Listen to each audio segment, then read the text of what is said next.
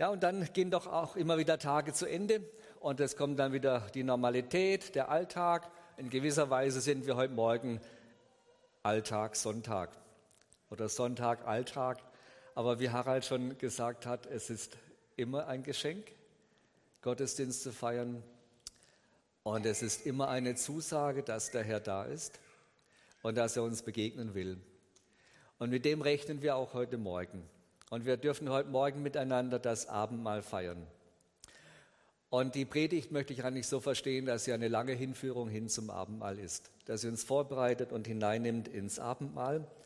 Und der Hauptgedanke, das Stichwort ist das, was Jesus gesagt hat, wie wir es im Abendmahl dann ja auch hören, das ist mein Leib für euch gegeben. Und ich möchte heute Morgen mit uns über, über Hingabe über Hingeben, über Hingabe reden und sprechen. Es ist Hingabe ja so ein typisch biblisches Wort. Weil wer redet im Alltag von Hingabe? Eigentlich kommt das ja, ich, ich weiß nicht, wo wir das im Alltagsgebrauch haben, aber es ist ein typisch biblisches Wort und auch ein gefülltes Wort und auch ein wichtiges Wort. Und deshalb denke ich über Hingabe, da darf man auch ein wenig nachdenken und immer wieder fragen, damit wir verstehen, was macht eigentlich die Sache aus. Auch vielleicht, wenn wir es heute mit anderen Worten ausdrücken würden, auch für unser Glaube oder für unser Unterwegssein. Hingabe ist ein ganz vielschichtiges Wort. Und wenn wir schon ein wenig an diesem Wort nur stehen bleiben, es auf uns wirken lassen, dann tut sich da eine ganze Bandbreite von Bildern, Vorstellungen und auch von Gefühlslagen auf. Es gibt positive Gefühle, die sich mit ähm, dem Stichwort Hingabe verbinden. Vielleicht die Beobachtung, die wir schon an den kleinen Kindern bis hin zu den kleinsten Kindern machen, nämlich in etwas aufgehen, in etwas versunken sein, sich in etwas vertiefen zu können. Wenn man so ein kleines Kind ganz kleines Kind beobachtet, wie es manchmal einen Gegenstand in der Hand hält und den über lange, lange Zeit einfach beobachten, drehen, hin und her wenden kann und richtig versunken, Hingabe an diesen Moment. Oder wenn die Kinder ein bisschen älter werden und für sich spielen und man hat die Gelegenheit mal zuzuhören, was da abläuft, ohne dass das Kind das merkt, das ist eine Freude pur. Weil da entdeckt man Dinge, wie Kinder versunken sind, vertieft sind in ihr Spiel und was dann aus den Tiefen ihres Herzens kommt. Also in etwas aufgehen, versunken sein verbindet sich mit Hingabe. Auch im Bereich der Musik, da spielt jemand sein Instrument mit voller Hingabe oder singt hingebungsvoll. Und dann legt er sich selber hinein. Und wir spüren, Hingabe hat auch etwas mit Leidenschaft zu tun, mit Einsatz. Hingabe, gib alles, leg dich hinein. Das sind positive ähm, Assoziationen, Bilder, Gefühlslagen mit dem Stichwort Hingabe. Genauso aber gibt es auch die negative Seite, dass man mit Hingabe eben eher dieses Aufgeben verbindet, etwas verlieren, etwas loslassen, vielleicht sogar sich unterwerfen, hingeben, preisgeben. Übrigens, Preisgeben hat nichts mit, mit Preis zu tun, das habe ich jetzt auch nochmal gelernt diese Tage, sondern das hat etwas mit der Prise zu tun. Und Prise ist die Beute.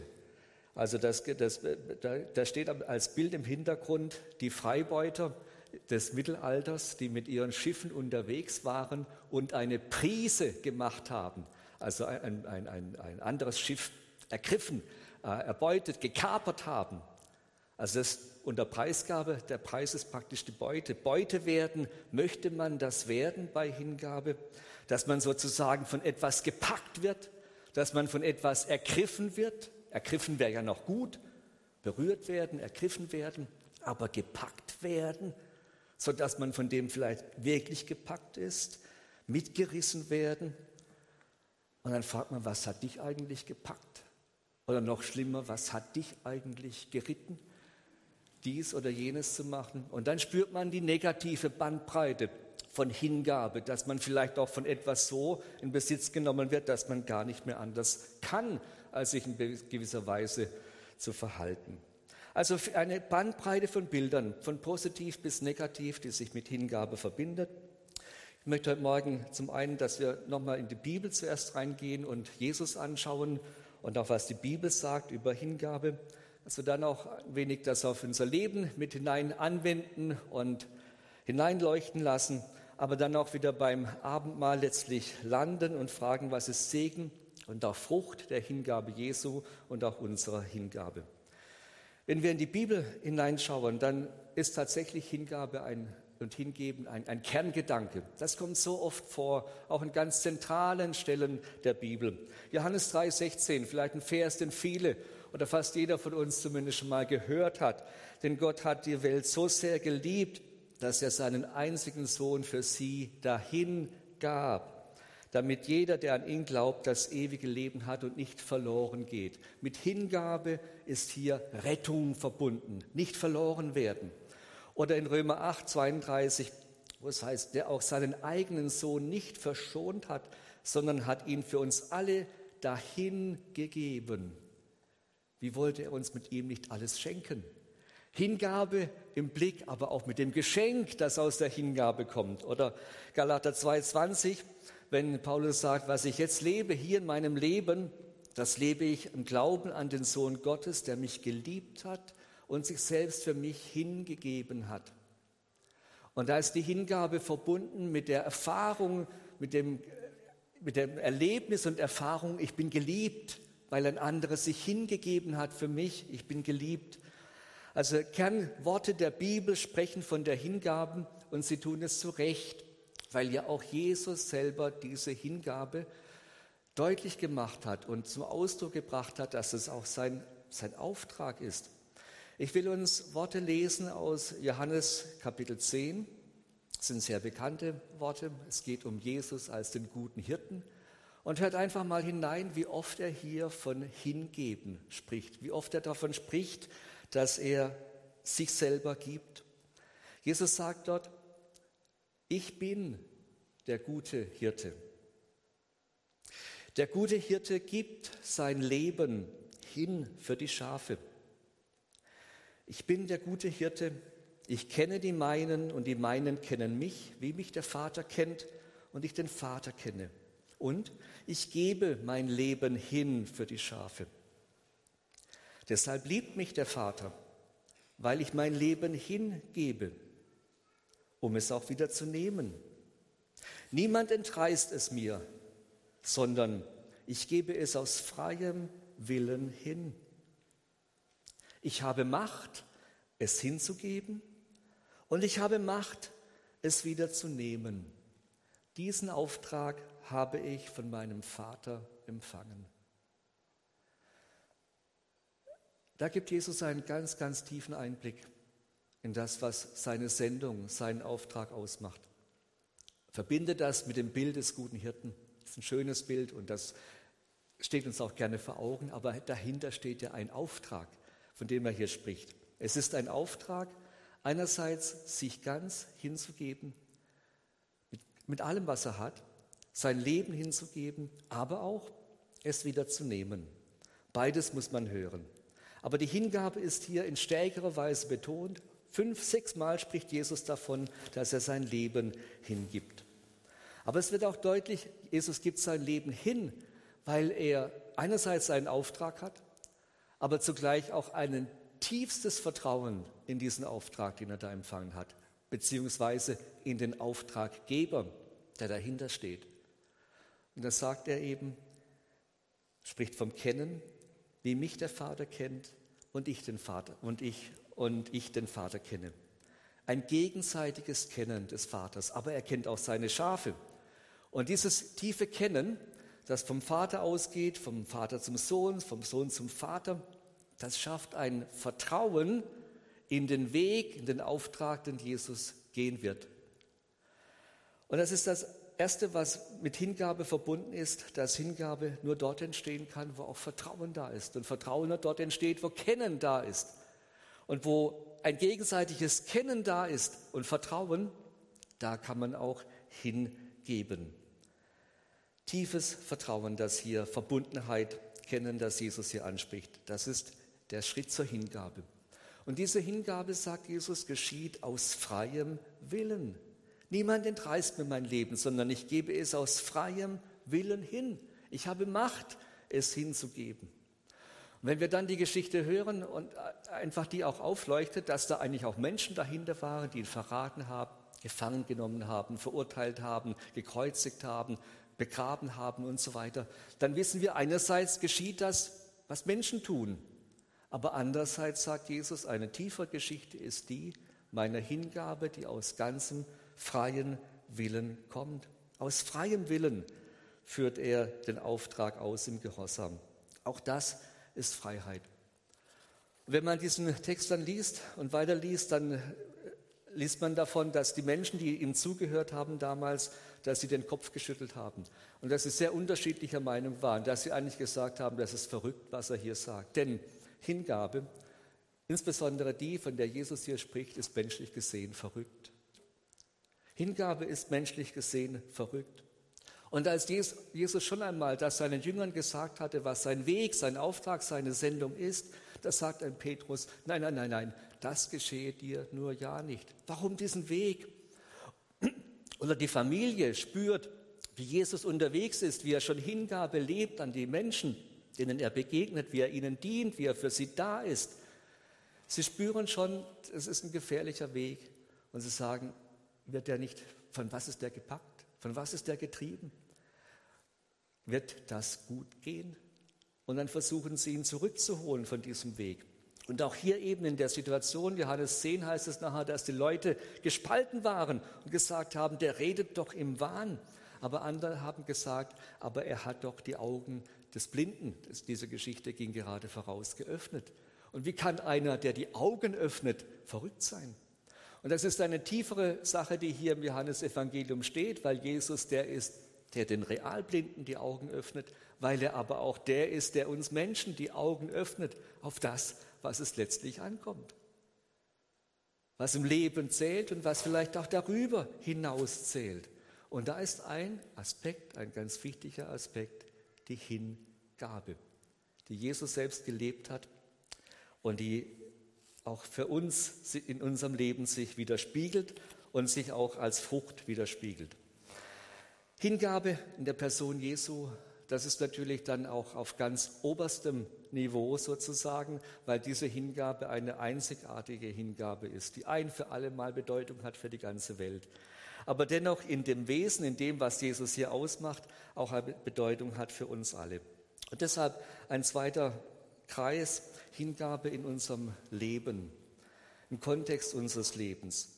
Da ist zuerst zu sagen, wenn es um Hingabe bei uns geht, dann hat auch, sollte auch Furcht keinen Platz haben. Da geht es nicht darum, aus Furcht, aus Angst, aus irgendetwas heraus etwas zu tun, sondern Furcht hindert ja letztlich auch das Vertrauen zu Gott. Und wo kein Vertrauen zu Gott da ist, ist letztlich auch keine wahre Hingabe da. Deshalb gehört für uns einen immer erst dazu, dass wir dieses Vertrauen in Gott, so wie es Jesus in seinen Vater hatte, dass es auch in uns wächst, dass die Liebe Gottes uns wirklich gilt, dass wir verstehen, dass Gott seine Liebe zu uns darin erwiesen hat, dass Christus für uns gestorben ist, als wir noch Sünder waren, als noch gar nichts da war, was irgendwie zählen konnte, hat der Vater alles hingegeben, weil er uns lieb hat. Diese Liebe zu verstehen, in ihr zu wachsen, in ihr ähm, wirklich auch gegründet zu sein, das ist eine ganz wesentliche Voraussetzung für jede Form von Hingabe. Weil Gott ja nicht irgendetwas fordert.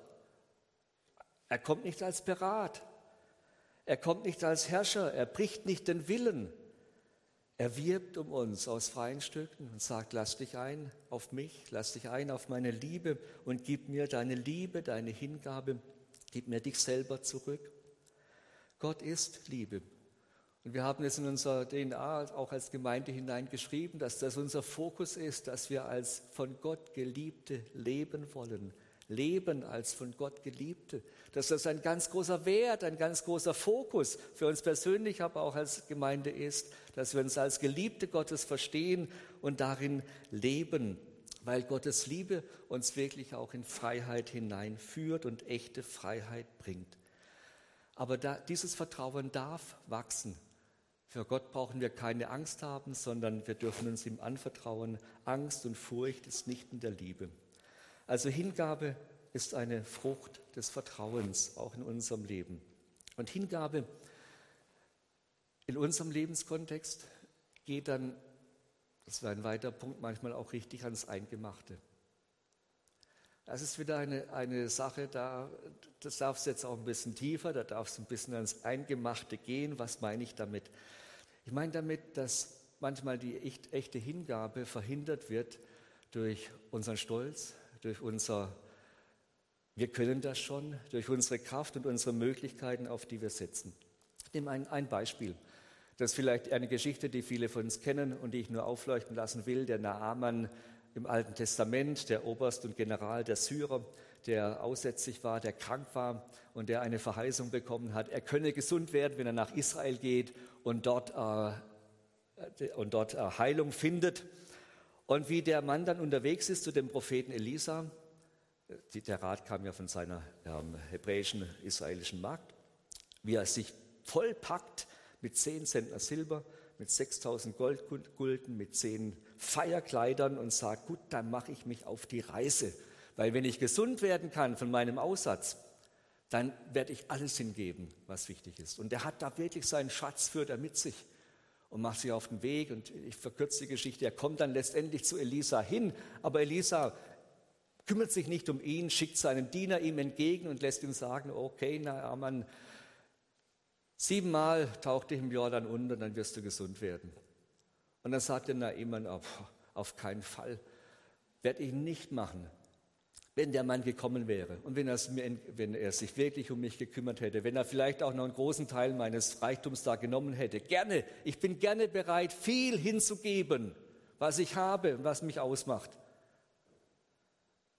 Aber auf diese Weise mich abfertigen zu lassen, und in diesem Dreckwasser des Jordans mich niederzutauchen, siebenmal ohne mich.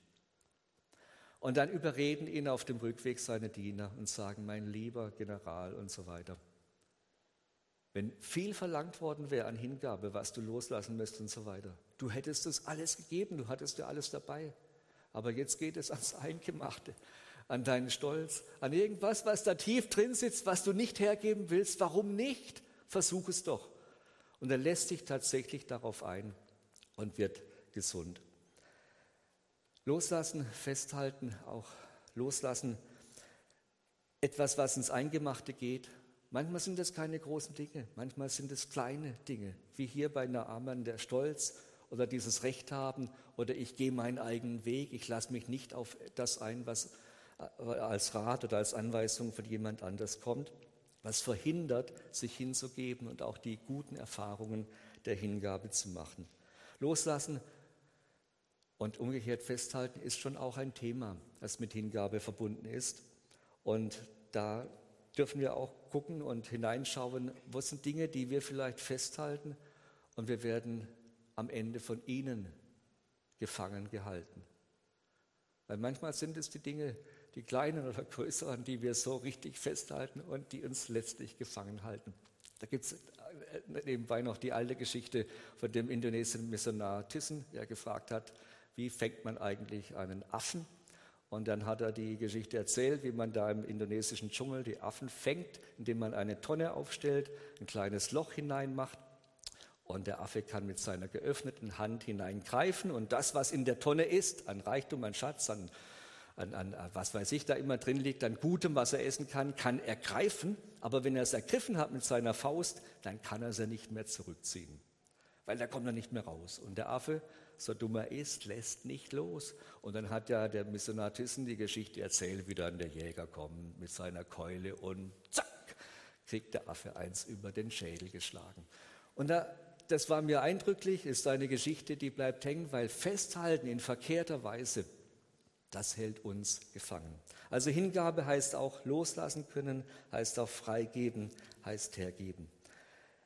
Andere Facetten, noch ein paar kleine Schlaglichter, die vielleicht an unterschiedlichen Lebenssituationen heute Morgen hinein sprechen und die ihr aufnehmen könnt, dort wo es passt.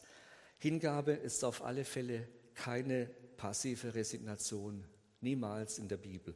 Kein Fatalismus, ich nehme alles einfach nur hin. Keine Entschuldigung für Faulheit. Das ist nicht Hingabe, biblisch verstanden. Biblisch verstanden bedeutet Hingabe nie einfach nur den Status quo zu akzeptieren, sondern im Gegenteil. Menschen, die sich Gott hingeben, die sind auch bereit zu ändern, was geändert werden muss. Und deshalb sind hingegebene Menschen auch oft Kämpfer, auch leidenschaftliche Kämpfer für den Herrn. Hingabe bedeutet auch nicht, dass wir unsere Persönlichkeit aufgeben sondern dass wir genau unsere Persönlichkeit, wie wir sind, von Gott gebrauchen und fördern lassen. Auch das ist Hingabe, sich so, wie wir sind, hinzugeben. C.S. Lewis hat einmal gesagt, je mehr wir uns Gott hingeben, desto stärker finden wir zu uns selbst. Also Hingabe heißt auch die eigene Persönlichkeit wirklich hineinzubringen, hineinzulegen und nicht sie aufzugeben. Hingabe, noch ein drittes Schlag ist dann auch Präsenz, dass man da ist dass man wirklich da ist. Das zeichnete schon das Leben Jesu aus. Er war auch präsent, nicht nur dann ganz am Ende bei der höchsten Hingabe, sondern er war auch bereit, er war präsent auch und hat sich hingegeben, auch in die jeweiligen Situationen hinein. Das wird deutlich, wenn aufleuchtet, wie ihm Menschen in den Blick gekommen sind, die alle anderen übersehen haben. Die hat er wahrgenommen, weil er präsent war. Oder dann dieses schönste, sehr schöne Wort, wenn Jesus sagt, dann seht doch auch die Blumen auf dem Felde an. Jesus hatte einen Blick auch für die Blumen auf dem Felde. Nicht nur, um jetzt eine moralische Anweisung zu geben und sagen, vertraut darauf, dass der Vater im Himmel genauso für euch sorgt wie für die Blumen. Nein, weil er wirklich Freude auch hatte und sie wahrgenommen hat. Ich glaube, dass Jesus schon jemand war, der sich hingeben konnte ans Leben, an das, was ist an die Blumen, an die Menschen, an die, an die Feste, an die Feiern. Er war jemand, der präsent war. Und Hingabe heißt dann auch präsent zu sein und Präsenz zu lernen. Ein, ein chassidischer Rabbi war bekannt dafür, dass er ein ungewöhnlich reiches Leben geführt hat. Leben in Fülle sozusagen, erfüllt. Und nach seinem Tod wurde einer seiner Schüler gefragt, was war denn für deinen Lehrer, was war denn für ihn das Wichtigste? Und der Schüler hat geantwortet und gesagt, immer das, was er gerade tat. Das ist Präsenz. Und so war Jesus unterwegs. Und das Wichtigste, was er getan hat, war immer das, was jetzt gerade dran war. Hingabe heißt auch präsent sein. Gelegenheiten dann wahrnehmen, im Gehorsam und Vertrauen.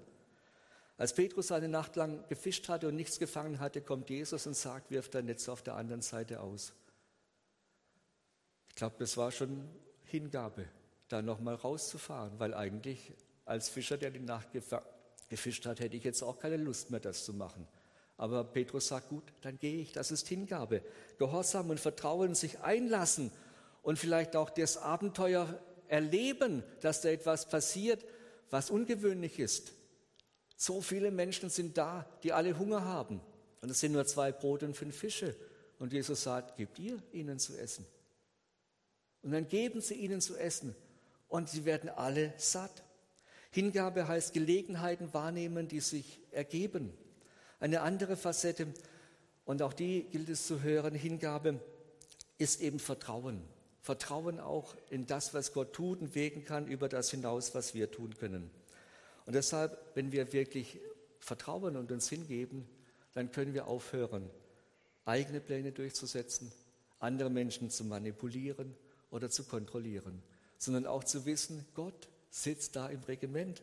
Und da gibt es diesen wunderschönes Wort auf Psalm 37, Vers 5, dass wir loslassen können.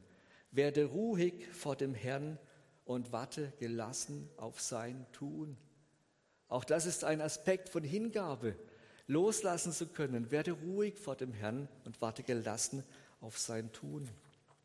Hingabe heißt, dass ich nicht immer mich rechtfertigen muss, Hingabe heißt, dass ich nicht bei jeder Kritik sofort auf die Barrikaden gehen muss. Hingabe heißt, dass ich in Beziehungen niemand auf die Seite drängen muss oder ständig auf mein Recht pochen oder Angst haben, ich komme zu kurz. So viele unterschiedliche Facetten von Hingaben. Und irgendwie spüren wir, Hingabe ist dann auch wahrscheinlich ein Stück harte Arbeit. Und da wäre wieder das Bild von Jesus selber der ganz am Ende in Gethsemane noch einmal die harte Arbeit der Hingabe für sich durchbuchstabiert, bevor er dann den letzten Weg ans Kreuz geht. Echte Hingabe heißt einfach auch diese Arbeit nicht zu scheuen. Und geistliche Reife, auch im Bereich der Hingabe, kommt nicht von alleine. Aber dort, wo wir das lernen, zu vertrauen, in der Liebe Gottes unterwegs zu sein, uns dann auch hinzugeben in unserem Leben, die Fußtapfen Jesus sozusagen zu treten, da erfahren wir auch einen Segen von Hingabe. Es ist einerseits Friede, es ist Freiheit und es ist Kraft und es ist ein, ein Wissen, wirklich ihm alles hinlegen zu können und dadurch auch frei zu werden von dem, was uns selber umtreibt oder wo, was uns gefangen hält. Das ist auch die Einladung heute Morgen beim Abendmahl, eine der Einladungen, dass wir wirklich das, was uns bewegt, was uns sehr ausmacht, wie wir heute Morgen hier sind, hinlegen, zu Füßen Jesu legen. Wir hören nachher ein wunderschönes Lied, das uns auffordert, alles, was in uns da ist, Jesus zu Füßen zu legen. Und da dürft ihr dann auch das einfach nochmal hineinlegen, was euch vielleicht beschäftigt und was euch ausmacht. Vergangenheit, Gegenwart, Zukunft. Schwächen, Versagen, Ängste, Träume, Dinge, die uns bewegen oder auch alles, was uns irgendwie erfüllt und was uns ausmacht, das dürfen wir hineinlegen. Und es ist eine Frucht der Hingabe zu wissen, Gott ist dann da und er wird sorgen und zu seiner Zeit wird er tun, was dann auch richtig und gut ist. Hingabe ist etwas, was wir pflegen dürfen in unserem Leben. Nicht nur ein einmaliges Ereignis am Anfang unseres Glaubenslebens, sondern Paulus sagt einmal, gebt euch selber hin als lebendige Opfer. Und da wird deutlich, dass es etwas ist, ein Lebensstil. Hingabe ist ein Lebensstil, etwas, was immer wieder in unserem Alltag ähm, da ist, was immer wieder gepflegt werden darf, was immer wieder auch gefordert ist als eine Entscheidung. Und deshalb ist es jetzt gut, auch heute Morgen wieder die Gelegenheit des Abendmahls zu nutzen und zu sagen, Herr, ich gebe mich dir hin mit allem, was ich bin, mit allem, was mich ausmacht. Ich möchte aber zum Schluss noch einen Gedanken an, äh, aufgreifen und sagen, was ist die eigentliche Frucht der Hingabe Jesu? Es ist nicht die, dass er uns da irgendwo ein Vorbild gelassen hat. Es ist nicht die, dass er für unser persönliches Leben hier nur gesorgt hat, sondern die eigentliche Frucht der Hingabe Jesu und dass er dann wieder sein Leben genommen hat, ist nicht die, dass er dann ein gesteigertes Leben für sich führt, sondern dass dieses Auferstehungsleben, dass dieses Osterleben ein Leben in Gemeinschaft ist mit den Menschen, die er berufen hat. Und dafür steht auch das Abendmahl. Die Jünger damals als die Gruppe der neuen Gemeinschaft, die zusammengefügt werden durch die Hingabe Jesu, durch seinen Tod. Und dann die Gemeinde an Ostern, die sich bildet und dann Pfingsten und dann die wächst. Eine Frucht der Hingabe Jesu. Das ist die eigentliche Frucht der Hingabe, dass eine Gemeinschaft entsteht. Er bleibt nicht für sich. Er ist das Weizenkorn, das in die Erde fällt und dass er stirbt und das viel Frucht bringt. Das ist das eigentliche Zielpunkt der Hingabe Jesu. Die Frucht von Jesu Hingabe ist die neue Gemeinschaft, seine Jünger, seine Gemeinde. Und die darf und soll dann auch dieses Wesen, diesen Aspekt, das, was Jesus ausgemacht hat, in ihrem Miteinander widerspiegeln. Paulus schreibt, beim Mahl des Herrn trinken wir aus dem Becher, für den wir Gott mit einem Dankgebet preisen. Bedeutet das nicht, dass wir alle Anteil an dem haben, was das Blut Christi, sein Sterben für uns bewirkt hat? Und wir brechen das Brot in Stücke und essen davon.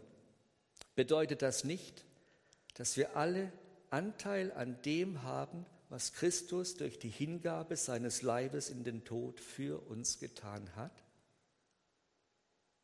Das bedeutet es. Anteil haben an der Frucht seiner Hingabe und selber ein Teil werden von dieser großen Geschichte der Hingabe.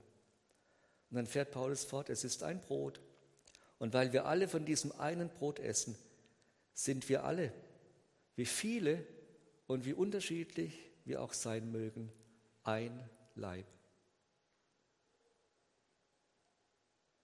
Das ist der eigentliche Zielpunkt der Hingabe Jesu. Dass seine Gemeinschaft ein Leib entsteht. Immer wieder lokal ausgeprägt, örtlich ausgeprägt, aber auch insgesamt die Frucht seiner Hingabe ist und die von dieser Hingabe auch in ihrem tiefsten Wesen geprägt ist.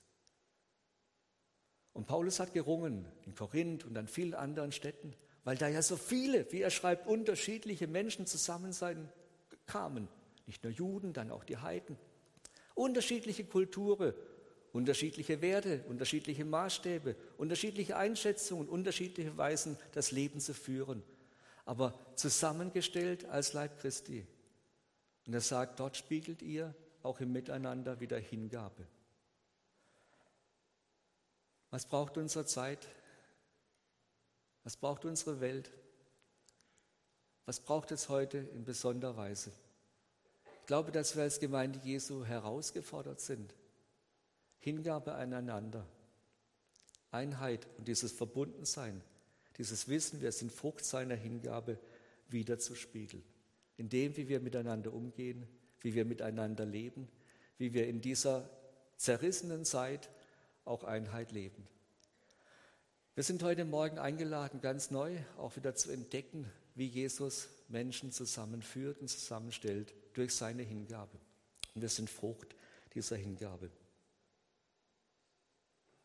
Auch unter diesem Aspekt dürfen wir heute Morgen Abendmahl nehmen und uns zusammenstellen lassen zum, oder uns bewusst machen, dass wir zusammengestellt sind im Leib Jesu. Also eine doppelte Einladung. Wir werden gleich ein Lied hören. Währenddessen werden die Abendmahlshelfer euch Brot und Wein an den Platz bringen. Bitte nehmt es dann in eure Hände, haltet es fest während des Liedes dann, bis alle Brot und Wein haben.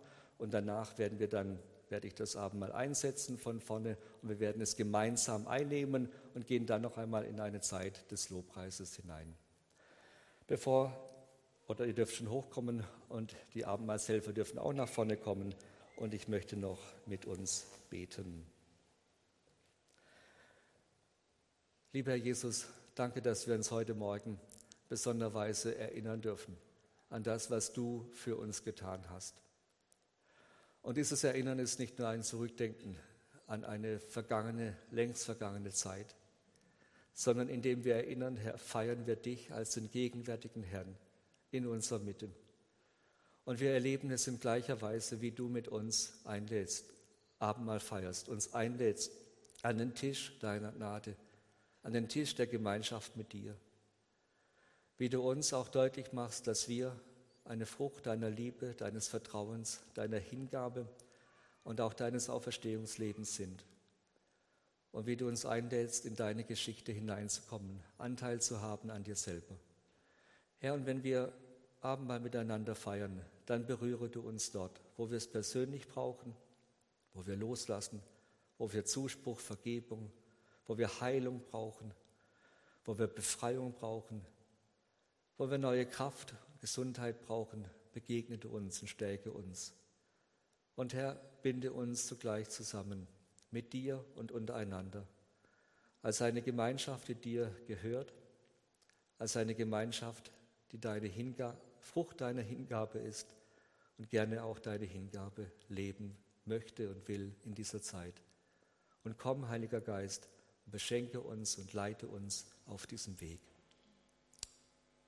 Amen.